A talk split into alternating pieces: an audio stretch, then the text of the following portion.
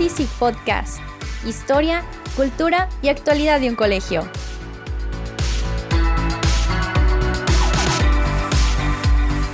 Soy su presentadora y amiga Mariana Franco. Los dejamos con nuestro compañero Jorge Moller.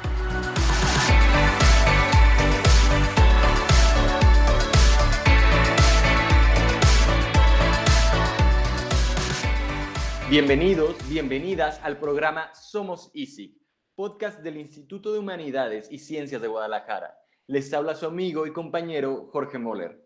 Bienvenidos de vacaciones. Estoy seguro que desde donde nos escuchas, en tu cuarto, la casa, la cocina o tu carro, tienes cerca de ti lo que ha sido el mejor compañero de viaje en este curso escolar y en este último año de trabajo. Estoy segurísimo cerquísima de ti tienes a tu queridísima computadora, esa maravillosa tecnología que ha permitido proseguir con tus tareas cotidianas en lo escolar o en lo laboral sin que esas actividades se afectaran irremediablemente. Precisamente acerca de la tecnología educativa conversamos hoy en nuestro espacio habitual. Como siempre, propiciamos un momento para aprender juntos en compañía de una invitada muy especial. Así que quédate atento que ya regresamos. Esto es Somos Easy Podcast. Para conocer qué ocurre en el Instituto de Humanidades y Ciencias de Guadalajara, sintonízate, sintonízanos.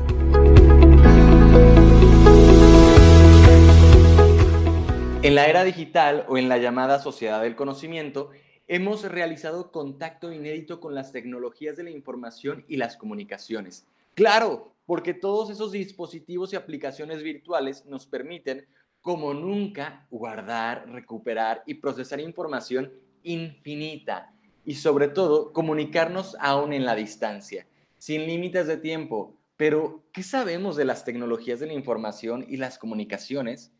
En la década de 1990, los avances de disciplinas como la electrónica, la informática y las telecomunicaciones hizo posible la estructuración de lo que hoy conocemos como las TIC, tecnologías de la información y las comunicaciones.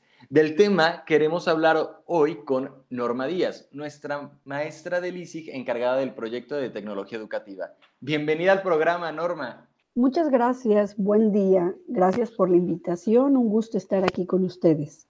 Bueno, Norma, hay muchas dimensiones de la vida cotidiana que hoy no tendrían sentido sin las TICs y por supuesto, la pandemia del coronavirus vino a confirmar la importancia de las herramientas tecnológicas virtuales. Mucho de esto se debe a las múltiples funciones que realizan las tecnologías en apoyo de los diversos ámbitos en los que todos actuamos. Es verdad. En este tiempo la tecnología fue de mucha importancia para apoyarnos y poder salir adelante en muchos aspectos, como en los trabajos, que se podían realizar desde casa o a distancia, en el área educativa, en los negocios, porque ellos siguieron vendiendo por medio de las plataformas, en el área de la salud, en las comunicaciones, como ya bien lo mencionas. En fin, creo que es y seguirá siendo un gran aliado en muchos aspectos la tecnología y todo lo que esto implica. Claro, como dices, es importantísimo el papel que desempeñan. Y sin lugar a dudas, uno de los sectores a los que más han contribuido, las tecnologías es al sector educativo. Si bien se extraña mucho la presencialidad, la educación a distancia o las clases en línea han favorecido la práctica docente, evitando que se interrumpa. Eh, Norma, ¿cómo has vivido tú este proceso de readaptación de nuestros maestros para continuar impartiendo clases con ayuda de las TIC? Fíjate que hay una frase que escuché un día en un curso de capacitación precisamente que me llamó mucho la atención. La frase es, innovamos o nos vamos. ¿Qué quiere decir esto? Que los maestros al inicio de la pandemia teníamos temor, teníamos miedo a lo desconocido, jamás habíamos dado clases en línea la mayoría de nosotros. Y aunque nosotros los maestros de computación estábamos acostumbrados al uso de aplicaciones de tecnología para entrega de trabajos y explicaciones, tuvimos que acostumbrarnos o tuvimos que reinventarnos, readaptar y como la frase lo dice, innovar para poder salir adelante con esto. Había una parte que a mí me preocupaba mucho y decía, ¿y los que no manejan la tecnología, cómo le van a hacer? ¿Y los que no hacen esto, qué van a hacer? Pero bueno, nos dimos a la tarea de aprovechar la semana de Pascua del año pasado precisamente para esto, para prepararnos.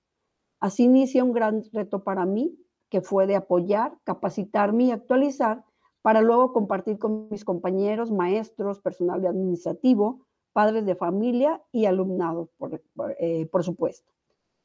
Los maestros y el personal del colegio estamos en constante capacitación que ya están establecidas y hemos logrado un gran avance y lo seguiremos haciendo en mejora de nuestros alumnos y de nuestro trabajo en general.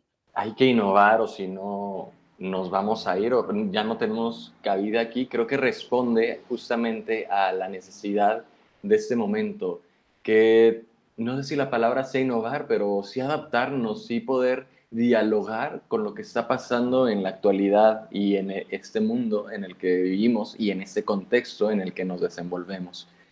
Pero sin duda ha sido un reto para los maestros y qué decir de lo que ha significado para nuestros alumnos, ¿no?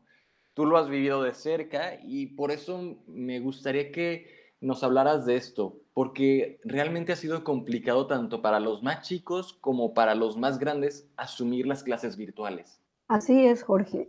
Es y será un gran reto para nosotros porque cada día tenemos que buscar la manera de readaptar lo que dábamos de manera presencial, de cambiar, porque claro que ya no es lo mismo.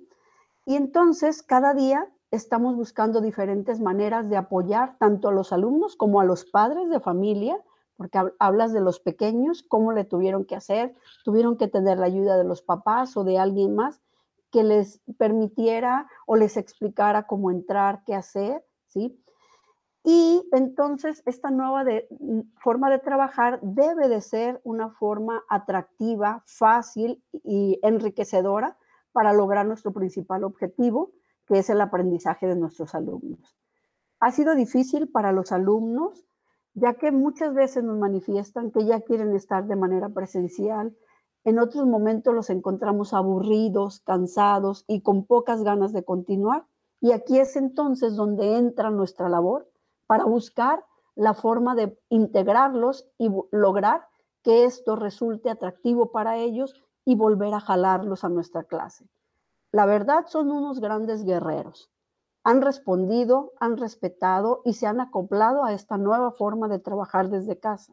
Muchos se volvieron más organizados, más responsables, más participativos. Mis respetos para los niños que han salido adelante a pesar de todo esto que está pasando. Oye, Norma, me encantaría que nos platicaras cómo se vive una clase en línea y qué implica, porque eh, no sé si los papás sepan, pero la, red está llena de memes donde pareciera que tenemos sesiones de espiritismo con los chicos, de nos escuchan, hay, hay alguien ahí, manifiéstense de alguna manera. No sé si nos pudieras compartir alguna anécdota, experiencia, eh, situación. Claro, mira, te voy a describir cómo es una clase normal de, de tecnología, bueno, no en general, una clase virtual. Ellos ya conocen cómo entrar a las clases y bueno, desde que inicia la clase hay que avisarles que la clase va a ser grabada porque tenemos que grabarlas por aquellos alumnos que no tuvieron la oportunidad de entrar o que tuvieron algún problema con internet o cosas así. Entonces empezamos a grabar la sesión. En lo personal yo pongo un cronómetro que me avise a tales horas se termina la clase y me manda por ahí como si fuera el timbre del colegio, porque luego me emociono dando la clase y me paso del tiempo, luego les quito tiempo de la siguiente clase, ¿verdad? Doy la bienvenida, llega un momento, nunca aviso en qué momento paso lista con alguna herramienta que ya, ya existe, paso la lista para ver quién estuvo presente y bueno, iniciamos nuestra clase eh, con, eh, con el desarrollo normal, con un inicio, cuál es el objetivo, qué vamos a ver, qué vamos a aprender, un desarrollo con explicaciones y todo y un cierre, con qué nos quedamos, qué es lo que aprendí, eh, con, qué puedo apoyar si es que no hablamos de, algún tema, qué puedo apoyar en este cierre se, se hace, ¿no? Les comparto que muchas veces como maestra sí me he sentido triste o nostálgica, no sé cómo decirles, porque de repente pido que participe algún alumno y digo Juanito a la una, Juanito a las dos, Juanito a las tres, estamos jugando a las escondidas porque nunca contestan. O también si les digo, a ver qué te pareció, tú qué, con qué te quedas, tú esto. O sea, ese tipo de participaciones no nos contestan, están apagadas eh, sus cámaras, entonces decimos, híjole, ¿qué estoy haciendo mal? ¿Qué no? Eh, que no les llama la atención. Por eso les decía que día a día tenemos que innovar para que ellos estén atentos, para que ellos estén participando. Y así es más o menos el cómo se lleva una clase. Cuando hacemos el cierre, ahí sí están listos ya para decir gracias a Dios y nos vemos, ¿verdad? Esto pasa entonces en una clase normal. Esto es Somos ISIG Podcast.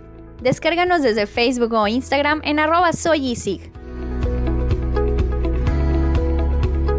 Y retomando lo que nos comentabas hace rato, este, Norma, desde el inicio de la pandemia, nuestro colegio ISIG se adelantó a todas esas necesidades que podrían darse durante nuestras actividades que se han mantenido de manera virtual.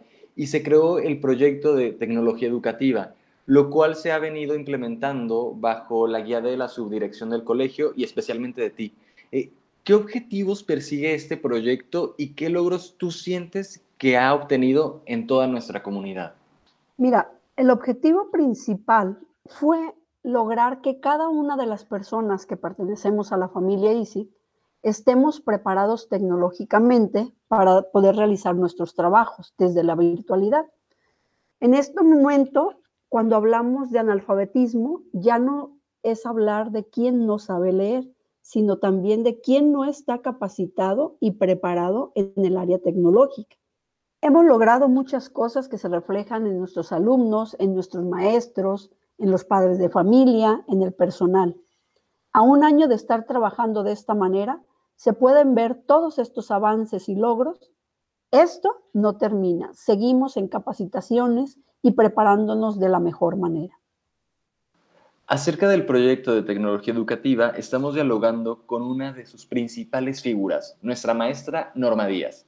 Al principio de nuestro programa decíamos que hoy no podemos concebir la vida sin la participación de las tecnologías de la información y las comunicaciones, pero todos deberíamos saber que es importante hacer un uso responsable de esas herramientas. ¿Estás de acuerdo con esto, Norma? Así es, Jorge. Es nuestro deber compartir comunicar a los alumnos y al personal para que se haga un buen uso de la tecnología, sean responsables y conozcan a qué nos lleva esto. Si hablamos de la huella digital con ellos, tenemos que hacerlos conscientes de que a todos los sitios, a todos los lugares que nosotros entremos y demos información personal, estamos dejando una huella. Entonces hay que hacerlos conscientes y hay que hacerlos responsables de qué tipo de información debemos de dar y qué tipo de información no debemos de proporcionar. Esta responsabilidad va muy de la mano con nosotros que estamos haciendo uso de la tecnología y hacerlos conscientes a ellos también de que es una responsabilidad hacer uso de esto. ¿Me podrías ayudar dándome un ejemplo como del tipo de información que deben de compartir y el tipo de información que no deben de compartir para que los oyentes, que entre ellos hay alumnos, padres de familia y personas cercanas a la comunidad ISIC, también puedan tener más información a este respecto? Sí, claro. Por ejemplo, en una parte de la materia de tecnología, ya sea en, secundaria, en prepa, en primaria, debemos nosotros hacer conscientes a ellos de qué, qué tipo de información sí se proporciona y qué tipo de información no se proporciona. ¿Qué riesgos hay? Por ejemplo, nunca debemos de dar eh, una ubicación, nunca debemos de dar mm, un teléfono, por decirte algo, o información con los pequeños de una tarjeta que tal vez por ahí les puedan pedir. Entonces debemos hacerlos conscientes de todos los riesgos de eh, que corremos al momento de que nosotros proporcionamos cierto tipo de información. Si les hablamos de tu nombre, si lo puedes dar, créate un alias para que si llegara a suceder algo, sabes que te pueden nombrar de otra manera y sabes que se trata de un familiar, cosas así. Entonces ellos tienen que estar preparados. De hecho, ahorita con la tecnología hay algunos jueguitos que, en los que ellos pueden entrar y son retos que te van diciendo, a ver, ¿cómo se compone una contraseña segura? ¿Cómo debes de proporcionar esta información? Entonces, por medio de esto, nosotros los estamos encaminando a que conozcan qué tipo de información sí se debe de proporcionar y cuál no deben de proporcionar. Siempre es eh, para el beneficio de ellos y protegerse a ellos mismos. Vale. Por último, Norma, me atrevería a decir que tu vocación profesional siempre estuvo relacionada con las TIC. Eh, como colegio, el ISIG no solo alienta esa vocación en los alumnos que son más talentosos en esta área, sino que ayuda a toda nuestra comunidad a realizar un manejo funcional y práctico de esos recursos. ¿Es así? ¿Crees que así los procesos educativos se mejoran?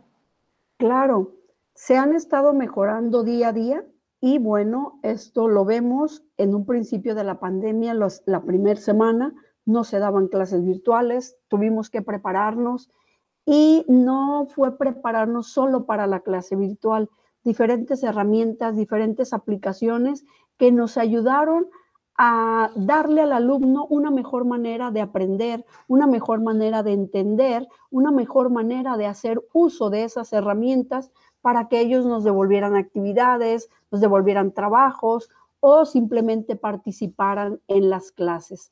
Entonces, esto ha mejorado mucho los procesos educativos y se seguirán mejorando. Todo esto gracias a la capacitación que se ha tenido continuamente en el ICI. Norma, muchísimas gracias por estar aquí, por tu presencia en Somos ISIC Podcast.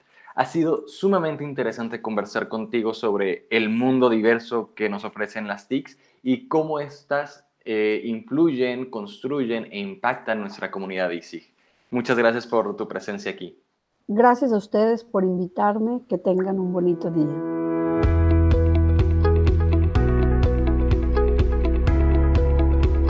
Somos ISIG, podcast del Instituto de Humanidades y Ciencias de Guadalajara Encuéntranos en calle Félix Ruller, número 3875, Zapopan, Jalisco. Somos ISIG, muy cerca de ti. Estamos cerrando esta transmisión de nuestro podcast en 2021 dedicada al proyecto de tecnología educativa del Instituto de Humanidades y Ciencias de Guadalajara. ¿Quieren saber de qué hablaremos la próxima semana? Pues estaremos dialogando nada más y nada menos con el equipo E sobre nuestros queridísimos blancos y azules, así que no se lo pueden perder. Somos Easy Podcast, un espacio diseñado para estar cerca de nuestra comunidad educativa, un canal de comunicación para saber de ti, para conocer de todos los que elaboramos aquí. Soy tu amigo y compañero Jorge Moller. Espéranos en el próximo programa. Recuerda, somos Easy. Hasta pronto.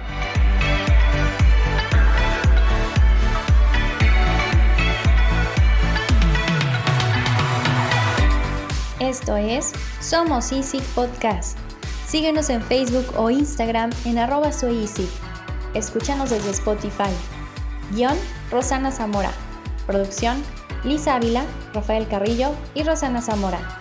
Presentó Jorge Moller. Yo soy Mariana Franco, presentadora y amiga. Somos Easy Podcast, muy cerca de ti.